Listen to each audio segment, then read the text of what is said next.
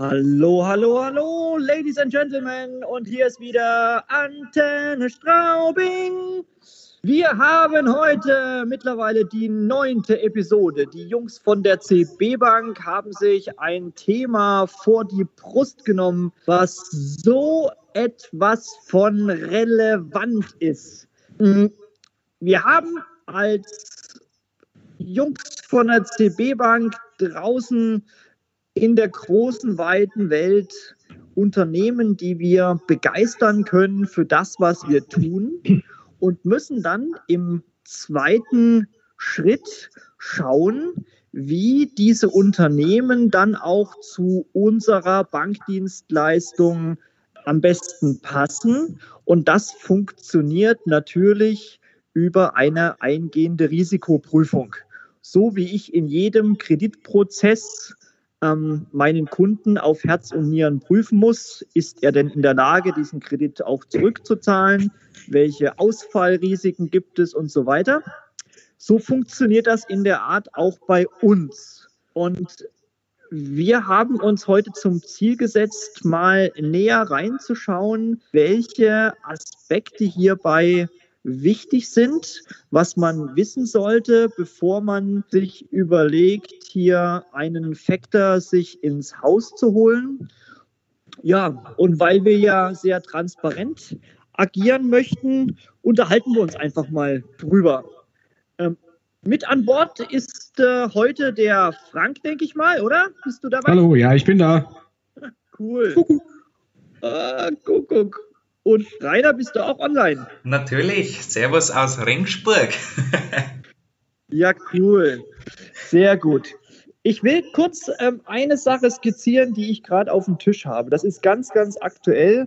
Und äh, an sich habe ich damit echt so ein kleiner, so ein paar Bauchschmerzen. Und zwar ein ganz äh, klassischer Fall von, die Ampel steht weder auf grün noch auf rot, sondern irgendwas dazwischen, vielleicht auf gelb. So. Ähm, es gibt zwei Handwerksunternehmen, die ich gerade in der Beratung habe. Und diese Handwerksunternehmen sind bereits schon mit diversen Punkten durchgeprüft. Die endgültige Entscheidung, ob wir hier in die Finanzierung einsteigen können oder nicht, hängt jetzt einzig und allein an der sauberen Aufbereitung einiger betriebswirtschaftlicher Unterlagen der Unternehmen. Für uns ist unter anderem die ganzen Punkte, die relevant sind, die denke ich mal, wird dann der Frank noch aufgreifen nach mir. Mhm. Aber eine Sache möchte ich halt anführen, und zwar ist das die sogenannte offene Postenliste oder auch Opos-Liste genannt. Die offene Postenliste ist eine Übersicht aller unbezahlten Rechnungen. Zum einen die Rechnungen, die ich als Unternehmen bekomme von meinen Lieferanten, also von Materiallieferanten, Subunternehmen bis hin zu, äh, keine Ahnung, Telekom-Anschluss. Ne? So, und auf der anderen Seite sind das die Rechnungen, die meine Kunden bekommen von mir und wo ich als Dienstleister oder als Hersteller, wo ich als Lieferant darauf warte, dass hier diese Rechnungen bezahlt werden. Und das ist ja genau das, wo wir dann auch als Bank einsteigen in die Finanzierung, in das Factoring, wo wir in diese Brücke, äh, diese Brücke bauen zwischen Rechnungsoutput und der Kunde wartet, bis die Rechnung bezahlt wird, wochenlang, monatelang, und wir überbrücken das halt eben mit unserer Finanzierung. Und wenn ich halt so ein Unternehmen habe, wo die Opus-Listen nicht gepflegt sind, weil das Unternehmen, die Buchhaltung oder das Steuerbüro darauf in der Vergangenheit nicht so großen Wert gelegt hat, dann ist das zwar auf der einen Seite bisher nicht so kriegsentscheidend gewesen vielleicht, aber in dem Moment, wo wir als Factor da einsteigen wollen, ist das vielleicht sogar das alles entscheidende K.O.-Kriterium. Ich habe also hier zwei Handwerksbetriebe, wo offene Posten teilweise seit zwei Jahren oder sogar mehr als zwei Jahren mit rumgeschliffen werden. Das sind also Rechnungen an die Kunden, die teilweise schon längst beglichen sind, die also nicht ausgebucht wurden Oder es sind offene Rechnungen, wo man sich streitet, zum Beispiel, wo Gutachter eingeschaltet wurden. Ähm, ja, oder wo man sich einfach nicht drum kümmern kann, dem einen Unternehmen. Das eine Unternehmen äh, kann sehr gut damit umgehen, weil von der äh, Ertragsstruktur sind die jetzt nicht unbedingt darauf angewiesen. Aber ähm, für uns ist das halt echt wichtig, dass diese Prozesse sauber sind und die offenen Postenlisten aktuell gepflegt sind. Ja, ähm, und warum, weshalb, wieso, was man nämlich aus ähm, den Angaben der Opostlisten entnehmen kann, was das für die Risikoprüfung ähm, bedeutet, welche Interpretationsmöglichkeiten dann ähm, entstehen bis hin zur Entscheidung, jawohl, wir wollen diesen Kunden finanzieren oder nee, wir müssen ihn leider ablehnen. Ich glaube, das kann der Frank ganz gut erklären. ja, danke für die Vorschusslorbeere. Ähm, keine Angst, ich will jetzt hier nicht zu tief äh, in das Thema Risikoprüfung abgleiten, ist im Zweifel dann vielleicht doch ein sehr trockenes Thema. Aber ähm, die OP-Listen sind natürlich schon auch künftig dann für den Factorer das Handwerkszeug. Also wir gucken natürlich dann in der Risikoprüfung äh, zu Recht auch genau hin, ähm, wie lange lassen sich denn die Kunden, also die Debitoren unseres Kunden Zeit zum Zahlen? Lassen sie sich deshalb Zeit zum Zahlen, weil sie nicht gemahnt werden? Na, dafür gibt's ja dann uns äh, später in der Zusammenarbeit. Oder gibt es ein anderes Thema? Können die nicht bezahlen? Sind die vielleicht wirtschaftlich schlecht beleumundet? Naja, das kriegen wir sicherlich dann auch raus, aber dann haben wir hier vielleicht auch keine große Lust, in die Finanzierung einzusteigen. Ähm, oder, und das wäre jetzt aus meiner Sicht ungünstig für die künftige Zusammenarbeit, zahlen die deshalb nicht, weil möglicherweise schlechte Qualität geliefert wurde oder schlechte Arbeit geleistet wurde. Und eben, ähm, wenn die OP-Liste, wenn die Opus-Listen sauber sind, äh, gerade auch die debitorische, dann kann man natürlich davon ausgehen, es wird äh, solide gearbeitet, die, äh, die Arbeit, die abgeliefert wird, ist gut.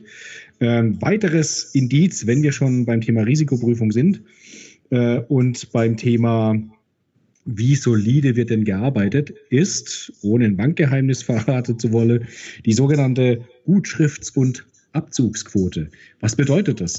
Ähm, anhand der BWA, anhand der wirtschaftlichen Kennzahlen, Jahresabschluss, sehen wir, wie viele Gutschriften oder wie viele Abzüge generiert denn äh, unser künftiger Kunde?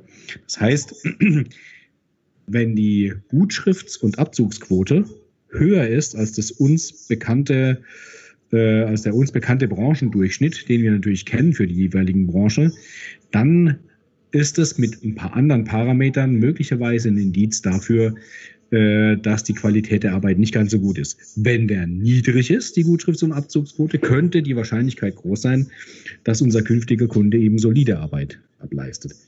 Ähm, die Gutschrifts- und Abzugsquote hat auch natürlich dann Auswirkungen auf die Höhe der Auszahlung. Wenn wir wissen, der Kunde hat eine Gutschrifts- und Abzugsquote von 20 Prozent oder 10 Prozent, dann können wir natürlich nicht äh, mit 100 Prozent in die Finanzierung. da müssen wir natürlich auch das Thema Sicherheiten äh, so ein bisschen berücksichtigen. Äh, ganz wichtig, um das vielleicht abschließend äh, noch zu sagen, sind aber neben den wirtschaftlichen Kennzahlen und äh, ähm, Analysen ganz wichtig sind die Prozesse im Unternehmen. Was passiert denn, bei unserem künftigen Kunde, bevor eine Rechnung geschrieben wird. Wie geht die Bestellung ein? Äh, wie wird es intern bearbeitet? Was passiert? Was ist der Trigger, dass eine Rechnung geschrieben wird? Weil eben gerade diese Rechnung wird ja von uns angekauft und dann eben auch finanziert. Und das ist für uns die wesentliche Sicherheit in der Factoring-Zusammenarbeit. Wie funktionieren diese Prozesse im Unternehmen? Also da ticken wir nicht wie eine Bank. Ich sage so schön, wir sind eine ordentliche Bank, aber keine normale Bank. Wir gucken entgegen anderen normalen Geschäftsbanken hier eher auf die Prozesse im Unternehmen. So, jetzt habe ich aber ganz schön lange gequasselt.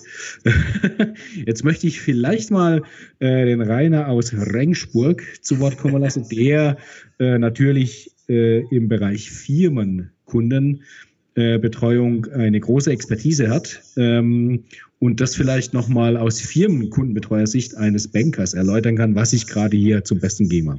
Bitte schön. Ja. Genau. Gerne, Frank, mache ich. Man, klar, viel, viele Worte, aber es sind halt alles wichtige Worte und wichtige Punkte, die für uns als Factoring-Gesellschaft einfach zu tragen kommen. Und ja, die äh, Risiko ist halt auch immer, eben kommt halt drauf an, wer, wer ist der Betrachter des Risikos? Weil eben als klassische Geschäftsbank, wie ich noch in der Firmenkundenberatung war, klar, ich habe mal einen Blick geworfen auf die offenen Posten, aber wenn ich jetzt mal ganz ehrlich bin, weiter nachgefragt, verfolgt, habe ich es nie. Es war Ausschlaggebend für die Kreditentscheidung war tatsächlich Kapitaldienstfähigkeit, also kann sich der Unternehmer das, das, die Darlehensrate, Leasingrate etc. kann er sich's leisten.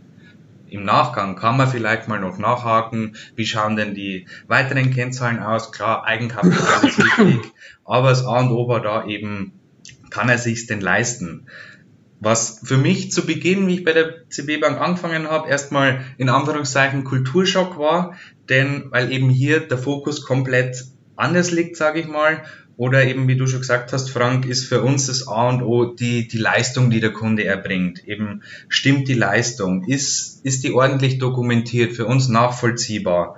Oder wel, welche Kunden bedient unser Anschlusskunde? Also hat er bonitätsstarke Debitoren? Das sind alles äh, für uns tragende Risikofaktoren, wo wir unseren Fokus drauflegen, jetzt im Vergleich zu einer klassischen, klassischen Geschäftsbank. Gibt natürlich auch andere Unternehmen, Stichwort Fintechs. Gibt es auch äh, beispielsweise die genehmigen Factoring ohne irgendwelche Unterlagen. Klingt natürlich im ersten Moment schon einmal positiv, weil es geht ratzfatz. Aber im Gegenzug wollen die dann wiederum vollen Zugriff aufs Geschäftsgirokonto der Unternehmen und können somit jegliche Buchungen nachvollziehen. Wo wir wieder sagen, naja, da grätschen wir vielleicht zu weit in die Intimsphäre der Unternehmer ein, so, so nenne ich es jetzt mal. Also hat, hat alles sein Für und Wider.